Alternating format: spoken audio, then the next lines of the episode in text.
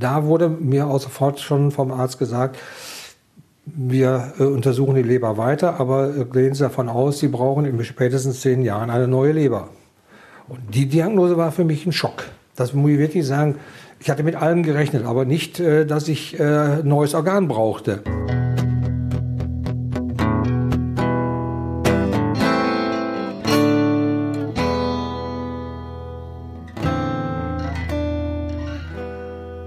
Hallo zusammen, willkommen in einer neuen Woche, natürlich mit einer neuen Folge vom Radio Essen Podcast Einschneidend. Wie immer mit mir Anja Wölker. Schön, dass ihr wieder zuhört. Hier hört ihr Geschichten von Menschen, deren Leben sich an einem Punkt verändert haben. Wegen Corona ist das Jahr 2020 für uns alle einschneidend. Hier hört ihr die Geschichten von Menschen, die schon vorher mit Ängsten und Ungewissheiten zu kämpfen hatten. Heute geht es um Peter Kohlen. Er ist mittlerweile fast 70 Jahre alt und wohnt in Unna. Er hat aber tatsächlich viel Zeit in seinem Leben an der Essener Uniklinik verbracht. Schauen wir zurück. Als er 44 Jahre alt ist, hat er mehrere Tage Durchfälle mit Blut. Deshalb ist er im Krankenhaus und sein Darm wird gespiegelt. Die Diagnose, sein Darm und die Gallengänge der Leber sind chronisch entzündet. Die Leberkrankheit ist selten und wird wohl vom eigenen Immunsystem ausgelöst. Langfristig verengen sich die Gallengänge durch die Entzündung immer weiter, bis die Leber versagt. Innerhalb weniger Tage wäre Peter Kohlen dann tot. Ab der Diagnose läuft für ihn ein Countdown. Es heißt, in spätestens zehn Jahren braucht Peter Kohlen eine neue Leber. Ich konnte an sich verhältnismäßig gut damit umgehen, weil man hatte mir einen zehn Jahreszeit Rahmen so etwa vorgegeben. Und zehn Jahre heißt weit, weit weg. Und ich sage, bis dahin ist die Medizin so weit, dann ist das eine ganz einfache Geschichte. Ansonsten hatte ich gesundheitlich keinerlei Einschränkungen. Ich konnte also ganz normal leben. Also ich hatte sieben unbeschwerte Jahre in Anführungszeichen mit dem Damoklesschwert. Irgendwann kommt eine Transplantation auf dich zu. Ähm, aber je länger und ruhiger diese Zeit war, desto besser konnte man das verdrängen. Peter Kohlen konnte die Krankheit quasi jahrelang vor sich selbst verbergen, bis er einen neuen Entzündungsschub in der Leber bekommt. Ein halbes Jahr lang hat er immer wieder 40 Grad Fieber und kriegt dagegen immer wieder neue Antibiotika verschrieben. Jetzt wird er vom Essener Uniklinikum auf die Warteliste für ein Spenderorgan gesetzt. Er wird aber noch jahrelang auf die neue Leber warten müssen. Ich wusste, in mir tickt eine Zeitbombe weil es war klar, Dauerantibiose kann nicht lebenslang äh, gehen. Ähm, das hält äh, der, letzte, der längste Patient, hatte man mir in Essen gesagt, den sie kannten, hatte das fünf Jahre. Ähm, dann ist er allerdings verstorben. Aber äh, nicht wegen der Antibiose, sondern eben halt, äh, weil man nicht rechtzeitig ein Organ hatte. Und da war meine große Sorge. Mir geht's ja richtig gut, rein äußerlich, ich habe keinerlei Probleme, aber die Zeit rennt mir davon. Ich werde immer älter. Jede Operation hat unabhängig von der Operation sehr schwerwiegende Folgen. Operationstechnisch mit Vollnarkose. Das ist äh, eine Transplantation. Transplantation ist sehr, sehr umfangreich von der Zeit und die muss der Körper allgemein erstmal verkraften. Die Verbrauchsdaten des Körpers sind einfach da. Also die Angst wurde immer größer. Ich konnte das zwar sehr gut nach außen äh, verdecken, aber innerlich ist die Angst da. Weil äh, es muss was passieren. Das kann, der, der Körper kann das dauerhaft nicht mitmachen. Was ist, wenn jetzt Antibiotika versagt? Ich hatte äh, schon Allergiereaktionen bei bestimmten Antibiotikas, so dass also die Behandlungspalette der Medikamente immer enger wurde. Letztendlich waren es nur noch drei Antibiotikas, die ich hätte nehmen können und die ich auch dann gekriegt habe und die mussten durchhalten. Und das war so meine große Befürchtung dann, wenn das nicht funktioniert, was dann? Da war also Ende äh, irgendwie absehbar und das machte mir richtig Angst. Aber ich kann es nicht ändern. Ich musste einfach vertrauen, dass ich rechtzeitig ein Organ kriegte.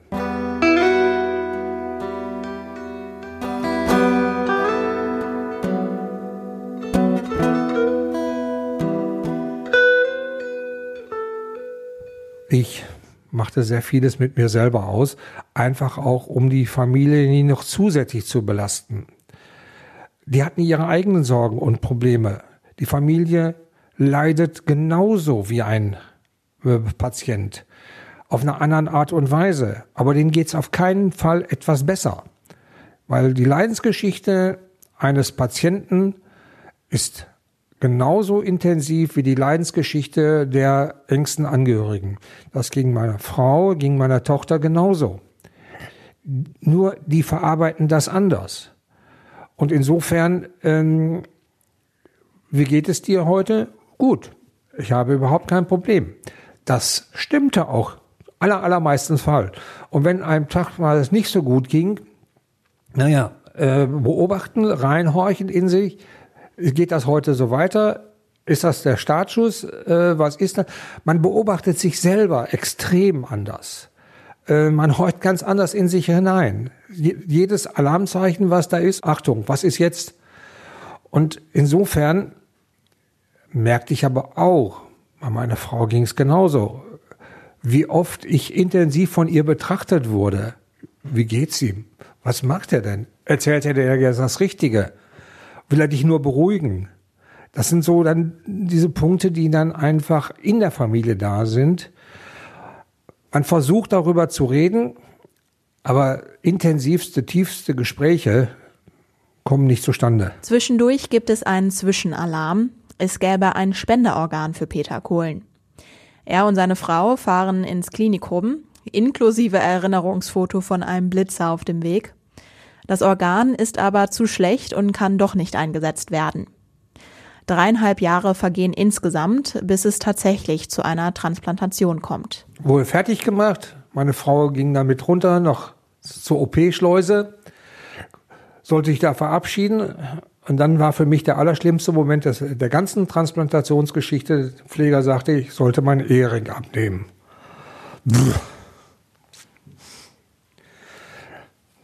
Das ist ein emotionaler Moment, äh, wo, alles, wo alle Dämme brechen. Heute noch. Das war für mich fast wie ein Verabschieden auf Dauer. Und dieses Gefühl möchte ich nicht normal haben.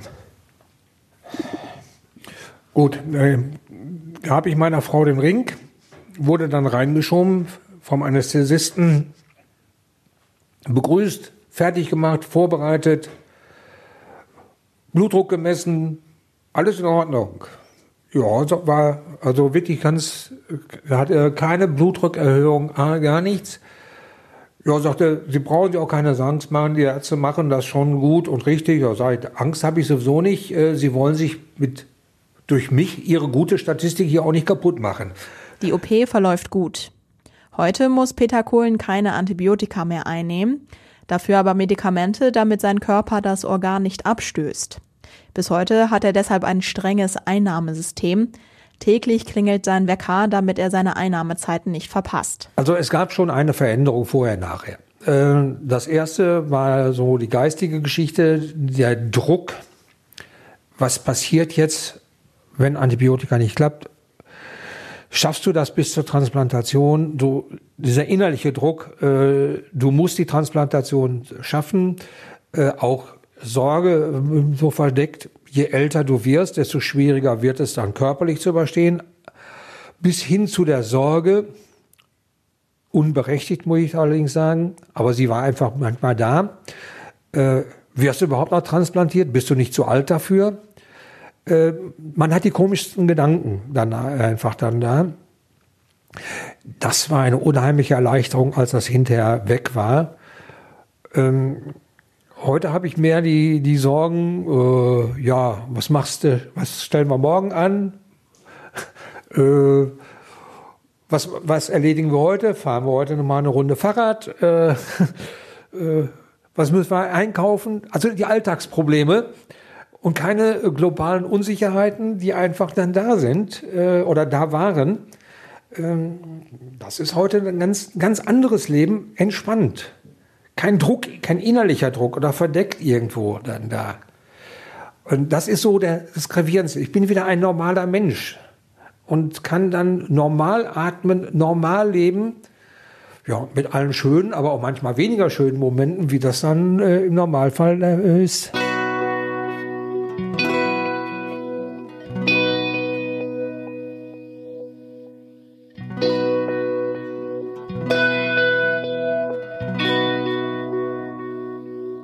Also selbstverständlich habe ich äh, sehr häufig gegangen, warum muss das sein? Warum muss das dich erwischen?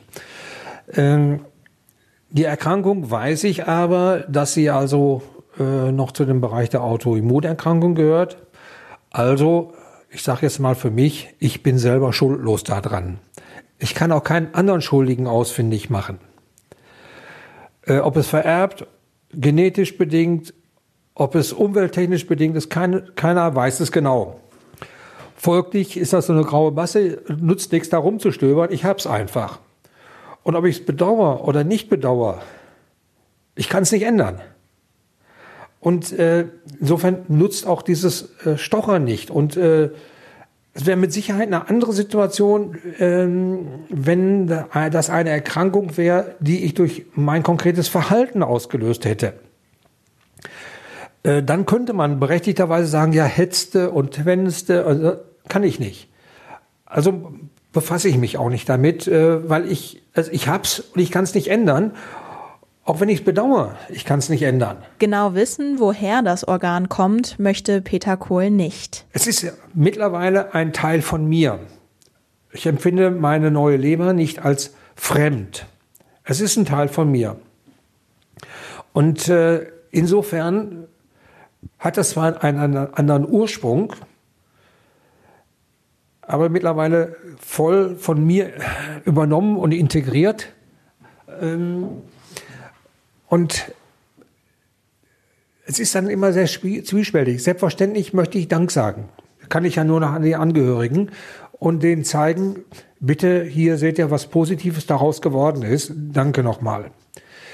Aber äh, umgekehrt denke ich aber auch dran, warum wird eigentlich kein Spender oder kein Empfänger informiert, woher das Organ genau kommt?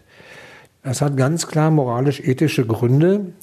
Ähm, diese Dankbarkeit, die dann da ist, ähm, kann vielleicht umgekehrt werden äh, als Dankbarkeitsersuchen. Du lebst, mein Kind ist tot und ähm, kannst du dich dankbar erzeigen, in, ich muss so große Not leiden. Ähm, das sind ja nach deutschem Recht darf man es also nicht mehr erfahren. Und insofern auch möglicherweise gut, weil es könnten vielleicht nach, im Nachhinein Schuldempfindungen eingeimpft werden. Ähm, und das ist äh, auch etwas, was kein äh, Organempfänger haben möchte noch. Dankbarkeit auch weiter äh, übermitteln, ja, aber Schuldempfindungen äh, erleiden, nein. Für Peter Kohlen ist das Glas trotz seiner Krankheit immer halb voll statt halb leer. Auch als er nach der Transplantation schon wieder operiert werden muss, weil eine Gefäßnarbe nach innen wuchs. Mein klares Ziel war, ich gehe arbeiten, ich lasse mich durch eine Krankheit nicht unterdrücken. Auch mit den Komplikationen, die auftraten, war also die Verrentung ganz nah. Ähm, ich habe mich aufgerafft und weiter.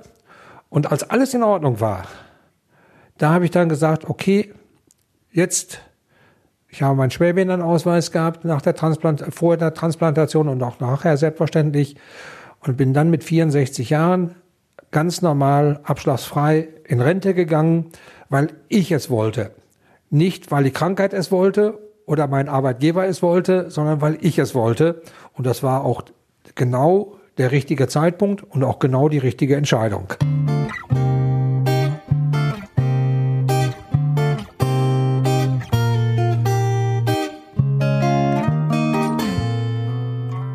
Heute habe ich auch noch Einschränkungen. Jeder Transplantierte hat gewisse Einschränkungen. Nicht nur die Medikamente, man muss auch heute noch ernährungstechnisch in vielen Bereichen aufpassen. Man muss manchmal aufpassen in der körperlichen Belastung. So eine Riesenbauchnarbe ist nicht äh, so einfach. Man kann nicht mehr so die Gymnastik machen, wie es dann sein sollte. Oder äh, man hat da Einschränkungen.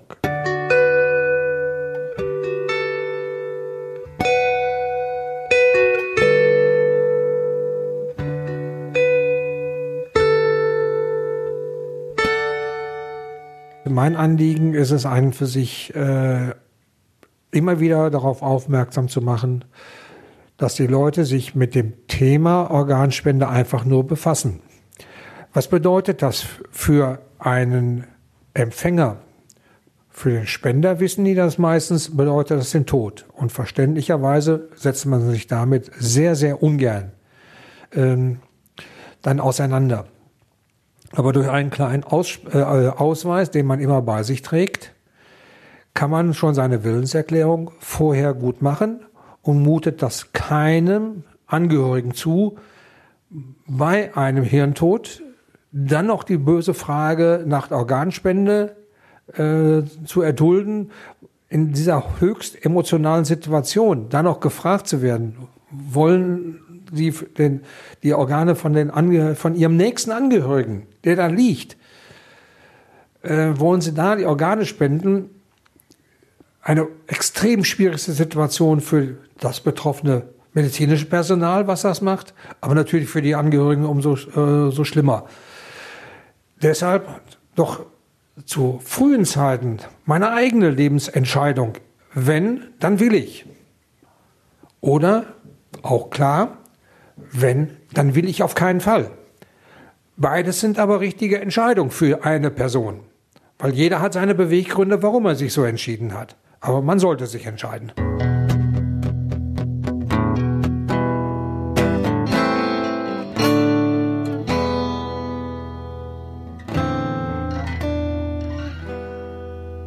Das war eine neue Folge von Einschneidend. Ich bin Anja Wölker, Journalistin bei Radio Essen.